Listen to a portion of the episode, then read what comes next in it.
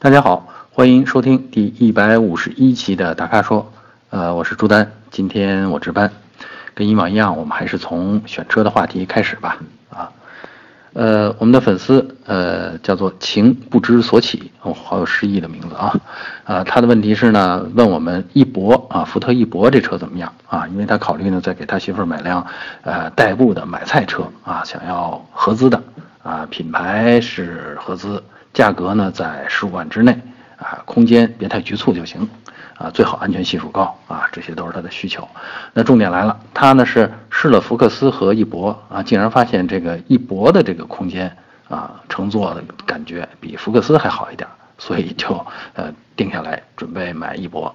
但是他纠结什么呢？纠结这个他选的这个呃自动啊，自动挡这个车型啊是。用的是双离合器，叫六档双离合器。他问，这个是干式的还是湿式的啊？呃，后期会不会有什么问题啊？另外问这个呃后期保养的费用如何啊？还问我们有没有更合适的推荐车型。呃，我特地查了一下这个福特的这个离合器啊，六档 DCT 啊，它是干式的啊，而且呢，竟然是跟大众的那个七档 DSG 是同一个厂家生产的。当然，这个具体的变速箱的结构上呢，有一点差异。大众的那个 DSG 呢，用的是液压操纵的换挡机构啊，而福特的这个呢，用的是呃电动机操纵的换挡机构啊，就是呃换挡齿轮啊、波叉呀这些机构呢，它用的是电动的啊，呃，所以这个动作原理上是有一点区别的。呃，但你要就此说，哎，这个电动机就比液压的可靠，我觉得也不能这么下断言。啊，因为呃，可靠这件事儿实际上是这个长期使用当中，或者是变速箱的设计本身来保障的。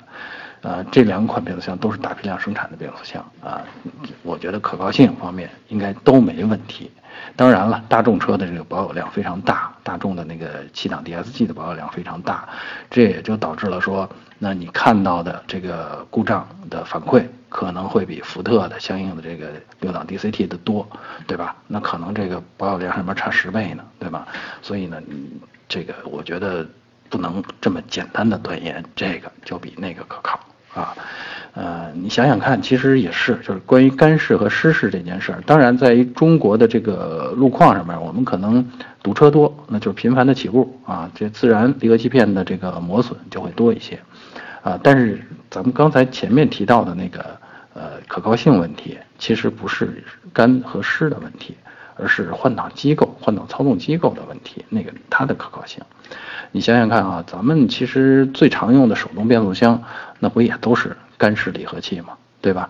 那这在这些新老司机的操纵下，也没有谁说因为这个呃离合器片啊很快磨损了啊车就不能开了，对吧？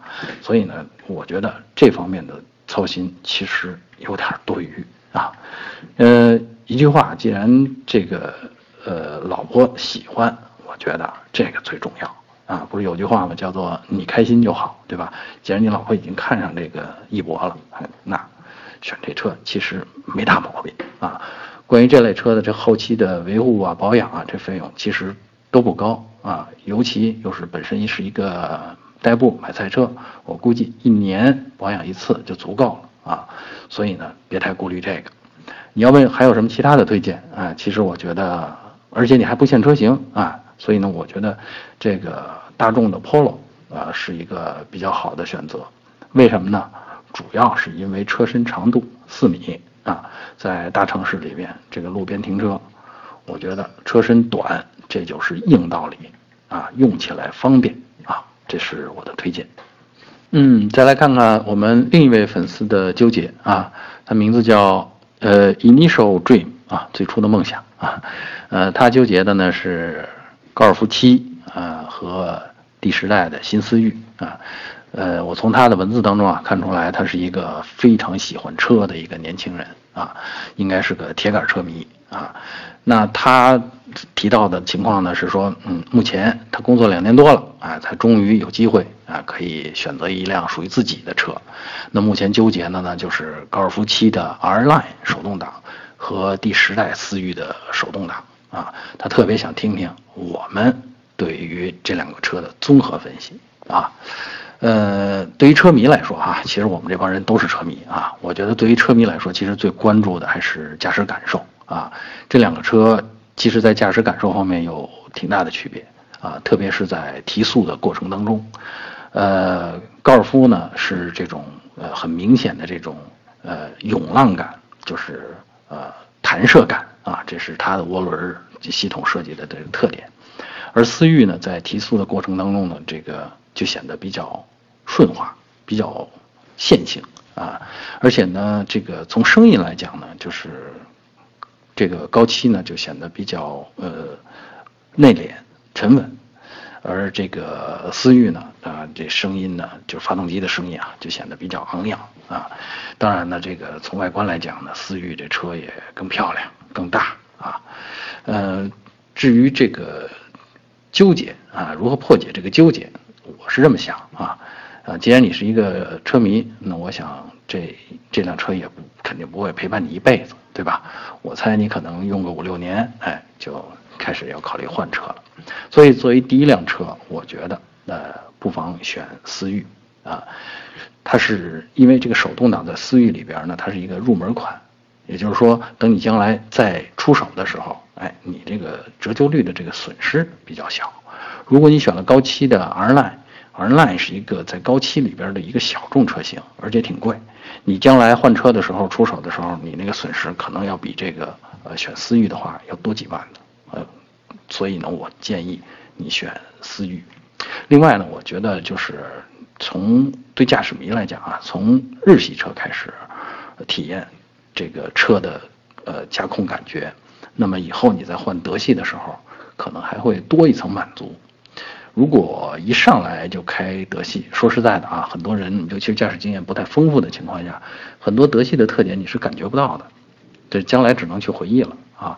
所以呢，我建议呢，就是呃，驾驶迷们如果可能啊，特别是这两款车放在这儿，那个思域比高七的 R 耐好像便宜好几万呢，你干嘛不从思域开始呢？对吧？呃，我觉得还有一点啊，关于选车就是别过分，呃，纠结于配置的高低，驾驶感觉最重要啊。喜欢开的车才是你真正值得拥有的车。所以很重要的一点，你去试驾一下这两款车，喜欢谁那就是谁。哎，接下来再看看我们的粉丝啊，郭高，呃，他在问我们说这个新款迈锐宝。啊，还特别注明了不是迈锐宝 XL 啊，他是说新款迈锐宝和起亚的 K5 如何选啊？他最近想买一个中型车啊，那现在看上的呢有迈锐宝和 K5 啊，他特别想问我们呢，就是说从纯粹从车的角度出发，不考虑其他因素啊，呃，这两个车啊，问我会怎么选啊？问大咖啊会怎么选？呃，说实话，呃，这两个车当中啊，特别是你提到的这个2.0这个排量。我肯定会选迈锐宝，为什么呢？我觉得啊，一直觉得迈锐宝是那种朴实无华，但是基本功能都做得很扎实的车。嗯，迈锐宝的这个车系的这个优点呢，就是驾驾驶起来，你开起来感觉很放松啊，就是不会让你很揪心，或者说，嗯，总之就是呃很轻松这种感觉。但缺点呢，啊，同样也是松啊。这个松呢，指的是动力系统的反应比较迟缓啊。另外，它的悬挂底盘调教也偏向于舒适，它肯定不是那种中级车当中的那种战斗机，对吧？所以呢，它是比较适合这种呃放松的开法啊。你要是这种很亢奋的啊、很激烈的开法，可能会觉得迈锐宝不太合适啊。呃，说到 K 五呢。我一直觉得就是起亚的这个设计很棒。其实我也给就是起亚的这个设计师彼得希瑞尔做过专访，那近距离的这么交谈过、沟通过，觉得呢他是一个这个嗯人品和气质嗯都都很好的这么一个真的是大师级的人物，拿出来的设计作品也都很棒啊，外形啊、内饰啊都很吸引人。但是啊，说到一个车的整体感觉。我就觉得，其实韩系车的操控，呃，一直做的没有日系车好啊。当然，日系车的感觉可能还不像我们更习惯的、我们更喜欢的那种习惯于快速驾驶的那种德系车那么好。所以，这个起亚呢，怎么说呢？操控很渣，这就是让人哎很遗憾的地方。而且呢，特别是起亚啊，我们测试过很多车，起亚的车型，新车、SUV、轿车啊什么的，两厢车都有。再漂亮的车，在我们的测试场地上，可以说从来都没有出过好成绩，尤其是在操控表现方面，这就真的让人很无语了啊！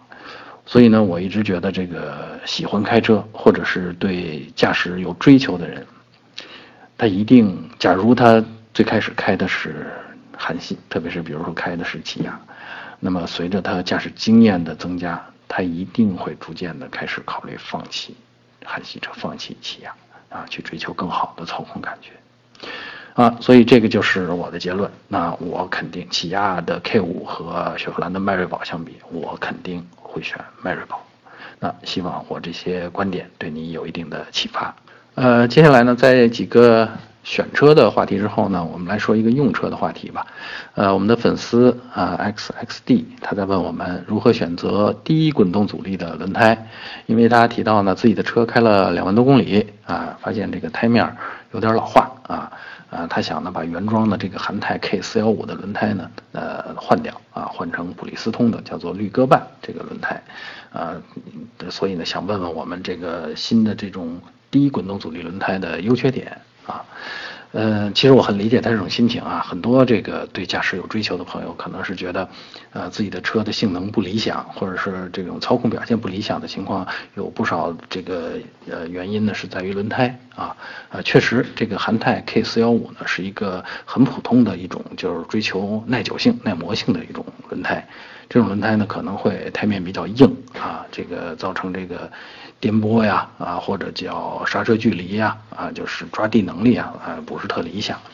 嗯，我其实看待轮胎啊，我觉得啊，就是过滤颠簸主要是靠胎壁的高度啊，还有就是你你别把轮胎气压打太足啊。而刹车距离呢，呃，主要是靠橡胶的配方和轮胎的接地面积啊，就说太窄的胎或者是太硬的胎，肯定刹车距离都会长。啊，这是一般的常识啊。接下来咱们说这个具体的低滚动阻力轮胎啊。其实低滚动阻力轮胎是在轮胎的橡胶配方中加入了硅啊，使这个轮胎橡胶本身在变形的过程当中，它的发热量或者产生的能量损失啊降低啊。这样呢，就是把更多的能量留下来，用来放在这个车辆的动能上面。但是你具体说啊，这种低滚动阻力轮胎。呃，能省多少油呢？好像是有过测试，我们也有过一个相对比较长期的，比如半年左右的这么一个实际使用的体验。那测试数据加上我们的体验呢，我觉得这个油耗的降低应该是在百分之五到百分之十之间啊。这个呃，当然也跟这个驾驶风格有关系，跟路况有关系了啊。呃，所以呢，就是大家也不要觉得说啊，我这低滚动阻力那一定会省多少多少油啊，呃，它首先肯定省，但省的没有你想象的那么多啊，呃，至于说它的这个缺点啊，我觉得啊。最重要的一点就是有点贵，啊，就是相同的这个呃尺寸的轮胎，那你用了这个新的配方之外，之后呢，它会价格上面会有点高，因为毕竟这是一种新产品，节能环保是大趋势，对吧？呃，但你其实咱们说到轮胎的工艺，我觉得加这点贵，真的不至于说啊把成本。呃，就提高那么多啊，所以呢，这是当然这是一个行业的情况，这是一个市场营销的一个现状啊，所以呢，我觉得就是低滚动阻力轮胎，我推荐大家用，但是呢，也别太把它呃迷信它啊，把它神化，好不好？呃，最后呃，我们来接待一下我们的粉丝于伟的吐槽吧，呃，因为他的问题是二零一七版的明锐啊，为什么把呃独立后悬挂改成了扭力梁后悬挂？啊，确实如此。呃，二零一五版的明锐，它用的是多连杆的独立悬挂啊，后悬挂。到了二零一七版啊，这个后悬挂就改成了扭力梁的了。嗯，而且呢，我们这个于伟提到呢，他说，呃，速腾那现在用的是独立悬挂啊，那是不是将来换代的时候也会改成扭力梁啊？那换代难道不是升级吗？那至少应该保持不变吧？啊？你这个把独立悬挂改成扭力梁，那还算是升级吗？对吧？呃，其实我也有同感啊，就是身为驾驶爱好者啊，我呢其实也不太喜欢扭力梁。不过呃，实话实说，呃，扭力梁在平坦的路面啊，这种平坦路面也包括山路啊，在大多数呃路况下，它的表现其实跟多连杆的后悬挂表现不相上下啊，只是在比如说在弯道当中呃有一定车身侧倾的时候，然后这个时候呢，这个弯道里边又有颠簸。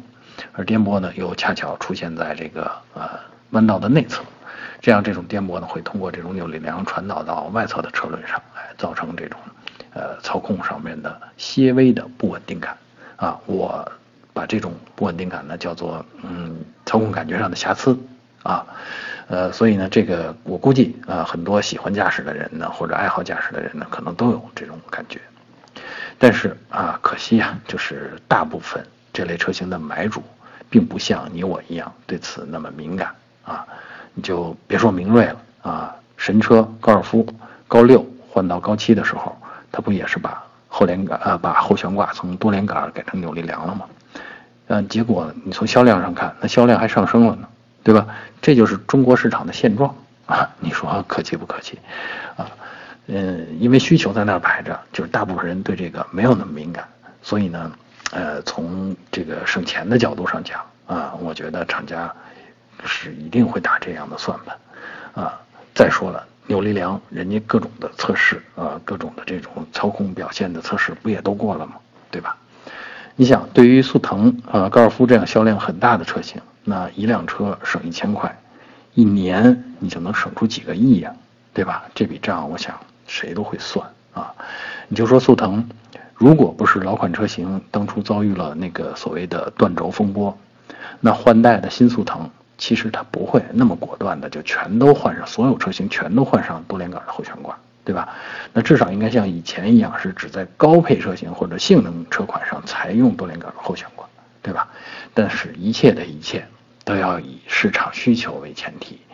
既然没有那么多人愿意单独为多连杆的后悬挂去买单。那厂商省这个钱，那何乐而不为呢？是吧？好，以上就是本期大咖说的全部问题。呃，欢迎大家继续在微社区中提问。